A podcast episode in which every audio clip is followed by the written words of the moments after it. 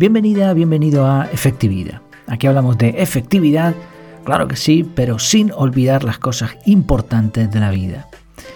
En el episodio de hoy vamos a hablar del reto número 11 que he titulado Tareas importantes. Veremos más o menos con el mismo esquema que el habitual. Primero cuál fue mi propuesta, después otras propuestas de la comunidad, cómo nos fue con el reto y también las conclusiones finales, si seguiré o no con la rutina. El comienzo del año suele venir con ilusión y con ganas de mejorar, pero suele ocurrir que tenemos un montón de tareas importantes pendientes. Intentar algo nuevo sin limpiar el escritorio, entre comillas, por decirlo así, suele ser mala idea. Por eso me encantó el reto que se decidió para enero de 2023. Con un 42% el reto elegido fue tachar una tarea importante cada día. Es un reto típico Kaizen, de esto de que cada día aumentas un poquito más. Si cada día logras avanzar un poco, al final de un tiempo prolongado, como podría ser un mes, habremos logrado un progreso increíble. Tiene efecto acumulativo y esa sensación es enorme gracias a la constancia.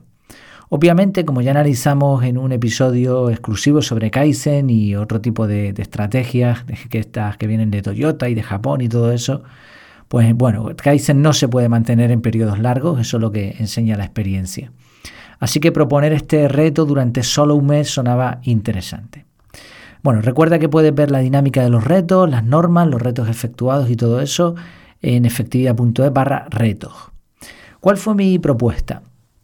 Pues en mi caso comencé el reto el día 9 de enero porque la primera semana nos la tomamos de vacaciones para descansar y pensar, aunque tengo que reconocer que al final trabajé algo, porque tenía muchas ganas de empezar precisamente con este reto, con, esas tareas pendientes. Obviamente no era el mejor momento durante las vacaciones, pero después de ese mini retiro podría acometer el reto de forma más efectiva, con más fuerza. Así que lo que me propuse es comenzar el lunes día 9 y eh, primero decidir qué tareas importantes quería hacer durante el reto y después ponerme un bloque de día completo para cada tarea, que serían en total 17 tareas. Si no le iba a poner una, un bloque específico, sino que iba a encontrar el hueco durante el día. Esa era mi, mi previsión inicial. Y eso me iba a permitir tener a mano la tarea constantemente como bloque de día completo, que es algo que realmente no, no recomiendo en el curso, pero bueno, me lo iba a saltar y variar el orden por si surgía algo que me impedía realizar alguna de estas tareas. Empecé mal porque cuando fui a proyectar tareas importantes me di cuenta de que no tenía 17, tenía muchísimas más, pero no eran tareas eh, tan importantes ni, ni, tan largas. Eran más bien una acumulación de microtareas. Decidí que eh, iba a atacar el proyecto efectividad, temas de la web, de diseño, de esquema, de, bueno, de un montón de, ese tipo de cositas que, están ahí, que, que, no las vas sacando, ¿no? Se te van acumulando. En mi caso tengo un archivo donde voy guardando todas esas ideas y cada vez que me siento a darle caña al, al proyecto, pues me voy a ese archivo, ¿no? Finalmente lo que hice fue añadir un bloque de 30 minutos de lunes a viernes para avanzar con las micro tareas que tenía en el archivo de ese proyecto, el proyecto Efectividad. Así seguía respetando el espíritu del reto, de algo diario, y también logrando un progreso constante. ¿Qué otras propuestas hubo? Pues hubo propuestas interesantes, por ejemplo, bueno, al principio hay que decir que hubo algo de confusión con lo de tachar tareas, en determinados sitios no se entiende igual, y es lo que tiene una comunidad con gente de diferentes países, que a veces una palabra significa lo contrario. Pero bueno, más allá de estos detalles técnicos en el inicio, hubo ideas que variaban el reto original que están bastante interesantes. Por ejemplo, Yolanda tenía tareas pendientes más que una tarea importante para cada día. Laura se marcó objetivos relacionados con proyectos personales y familiares. Raúl, Raúl Solve, se propuso bloquear 30 minutos al día, en este caso a primera hora de la mañana, para una tarea clave. Y además ya tenía el plan B, si la terminaba en los 30 minutos bien, pero si no lo conseguía, al día siguiente continuaba con la misma tarea. Chris se sumó a la idea del bloque de media hora al día, en su caso con tareas relacionadas con sus propósitos personales.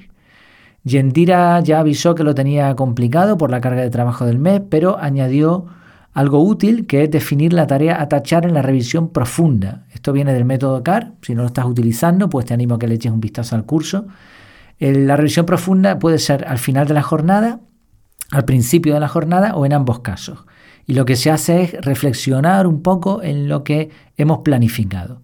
Bueno, pues ahí es cuando ella tenía, eh, previsto pues, pues definir esa tarea a tachar. ¿no?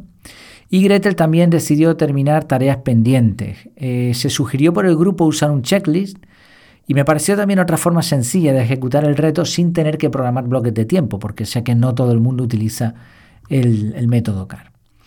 Vale, estas fueron las propuestas así un poco por encima. ¿Cómo nos fue con el reto? Pues según iba pasando el mes, el momento de ejecutar la tarea clave o bien el bloque de media hora de, de microtareas pendientes fue variando. Algunos lo habían propuesto por la mañana y lo pasaron a la noche. También se comentó la importancia de tener a mano y de forma visual lo que nos parece importante y se compartieron algunos widgets y alguna cosita así también. Algunos miembros del grupo se descolgaron del reto por la exigencia enorme del mes de enero, ya lo advertíamos, para los docentes, por ejemplo, parece que fue un mes complicado. Eh, comentaba Yendira que desde que amanecía hasta que anochecía estaba haciendo cosas. Y cosas importantes, no tonterías, claro. Raúl en la misma línea añadía que muchas tareas llevaban plazo de entrega, así que no se puede escapar de, de este tipo de tareas. Y bueno, es un recuerdo doloroso de la carga de trabajo que estamos teniendo. Sobre todo creo que después de la pandemia esto pues se ha, no sé, se ha aumentado demasiado, más de lo que de lo que muchas personas pueden, pueden aguantar teniendo una vida equilibrada. Se charló al respecto de esto y una conclusión fue priorizar al máximo. Yo hice un comentario quizá demasiado de esto blanco y negro, pero bueno, la idea al final es descartar las tareas menos importantes para tener algo de respiro, pero siempre con equilibrio, porque necesitamos eh, desconexión, necesitamos intervalos de tiempo entre bloques de tareas importantes, necesitamos descansar, necesitamos de ocio en familia. Entonces no se trata de quitar eso, sino de, pues a lo mejor buscar qué podemos quitar o tomar otras medidas, ¿no? Dentro de lo que se pueda. También se observa una tendencia curiosa. En algún caso se pasó de tareas que en un inicio estaban relacionadas con proyectos personales a tareas laborales. De nuevo, la carga de trabajo al ataque. Es un tema para, para darle una vuelta, sin duda. Ya veremos cómo va el año, pero de momento enero ha empezado muy fuerte, con muchas exigencias para muchas personas. Lo veo alrededor, lo veo en mi caso, aunque bueno, mi planteamiento es bastante diferente al habitual, pero, pero bueno, se, se percibe, ¿no? Se percibe en el ambiente. En todo caso, a pesar de eso, todos compartimos una sensación de avance con respecto a lo que hubiese sido un mes normal. Sin ese reto, probablemente el mes pues, habría sido un poco más desastre o habríamos tenido la sensación de ir marcando tareas, pero nada que hubiésemos decidido nosotros, sino más bien eh, objetivos impuestos externamente. Por mi parte, a mediados de mes noté un avance espectacular, se fueron acumulando eh, tareas terminadas y a medida que las iba tachando mejor me sentía. Los primeros días tenía la sensación de que no estaba haciendo nada, de que estaba perdiendo el tiempo, pero poco a poco, a medida que estas pequeñas, eh, estas pequeñas correcciones de diseño en la página web y de estructura eh, se iban sumando, me di cuenta no solo del avance, sino también de que me iban a, ahorrar un tiempo a futuro enorme. También noté como el enfoque a la hora de crear contenidos, eh, que es otra parte de mi trabajo, pues estaba mejorando porque liberaba espacio mental. Y, esto se entiende, creo que lo puedo explicar más o menos de forma sencilla. Yo entro en la web, me voy a una sección, por ejemplo, para grabar el podcast, y ahí me doy cuenta de que la estructura eh, no es la que yo quiero, no es la que me gustaría tener. Y ya lo sé, ya, lo he, ya he, capturado esa idea y ya la he archivado, pero sigue sin solucionarse. Y no tenía tiempo como para priorizar eso. Entonces cada vez que lo veía era como que me molestaba. O sea, no ejecutaba, sabía que estaba mal y no hacía nada.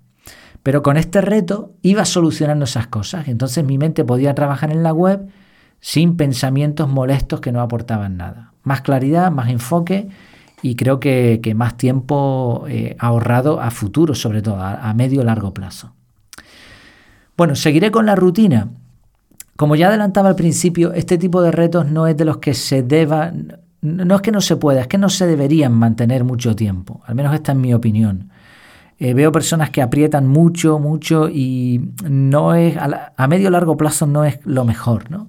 Terminamos quemados y quemados por, por autoimposición, que es peor que te lo impongan, creo yo. Hay rutinas que sí deberían ser toda la vida, otras puntuales que nos permiten algo de enfoque y trabajo extra, como es el caso. La he disfrutado mucho, pero el siguiente mes descartaré la tarea importante diaria. Ya empezó, ya estamos en febrero cuando estoy grabando esto, febrero de 2023, y ya no estoy realizando esa tarea importante. Sigo trabajando en bloques de tiempo del proyecto, pero ya no estoy enfocado en ese archivo con cositas para, para arreglar. Me quedan algunas, pero prácticamente vacié el archivo y las que quedan no son ahora mismo prioridades. Entonces ahora me puedo enfocar en otras cosas. Eh, sí me parece interesante hacer sprints al estilo Scrum, S-C-R-U-M, Scrum, de una semana más o menos aproximadamente. Eh, con el mismo concepto del reto, decir, bueno, pues durante una semana voy a dedicar una hora cada día a hacer esto. Y el avance, una hora al día, de lunes a viernes más o menos, cinco horas, el avance en cinco horas sí que se puede notar. O incluso dedicar jornadas o medias jornadas a un, proyecto que tienes que sacar en, en ese plazo. Bueno, este tipo de, sprints pueden ser interesantes, pero eso, igual, de vez en cuando. Algo que nos llevamos del reto, además del trabajo efectuado, que creo que se sacó bastante durante el mes, son los siguientes puntos. Primero, eh, la mayoría estamos sobrecargados de trabajo, sobre todo laboral. Es necesario parar y tomar decisiones para ganar tiempo. No se trata de dejar de planificar o de abandonar el aprendizaje o de descartar los retos en la medida de lo posible, ¿no? Sino de descartar tareas tipo no urgente, no importante. Por otro lado, un sprint durante un tiempo limitado nos permite sacar mucho trabajo acumulado. Esto es lo que notamos también durante el mes. Es importante planificar bien el momento del día en el que realizaremos las tareas clave o las microtareas. No es lo mismo por la mañana, mediodía, por la noche, tenemos que buscar el momento. Para eso, pues también hace falta liberarnos un poco. Y también hace falta acotar el tipo de tareas en cuanto a su relación con el objetivo. No es lo mismo tareas de trabajo, porque a lo mejor ya le hemos dedicado una jornada entera al trabajo, o a un hobby, o a metas o proyectos personales. Debe acotarse muy bien qué es lo que vamos a hacer, porque si vamos a hacer un sprint laboral, como muchas empresas lo hacen, pues evidentemente o alargamos la jornada o le quitamos a otras eh, secciones menos importantes. Si es un hobby o si es una meta personal, pues no habría mm, incompatibilidad con la jornada laboral. Bueno, como en otras ocasiones, el reto creo que ha merecido la pena. A mí por lo menos me ha parecido que ha sido un buen reto y las aportaciones del grupo han sido de alta calidad. Así que seguimos a por el próximo, que ya por cierto está decidido. Vamos a sustituir hábitos. Está siendo bastante flexible de momento, pero, pero bueno, cada cual hace su elección. El, resultado de la encuesta fue eh, quitar un hábito malo y poner un hábito bueno, una sustitución. Y bueno, cada, cada propuesta está siendo bastante diferente en este caso. Es algo que me ha sorprendido un poco, pero creo que puede salir algo interesante de ahí. Lo veremos en el siguiente reto. Hasta la próxima.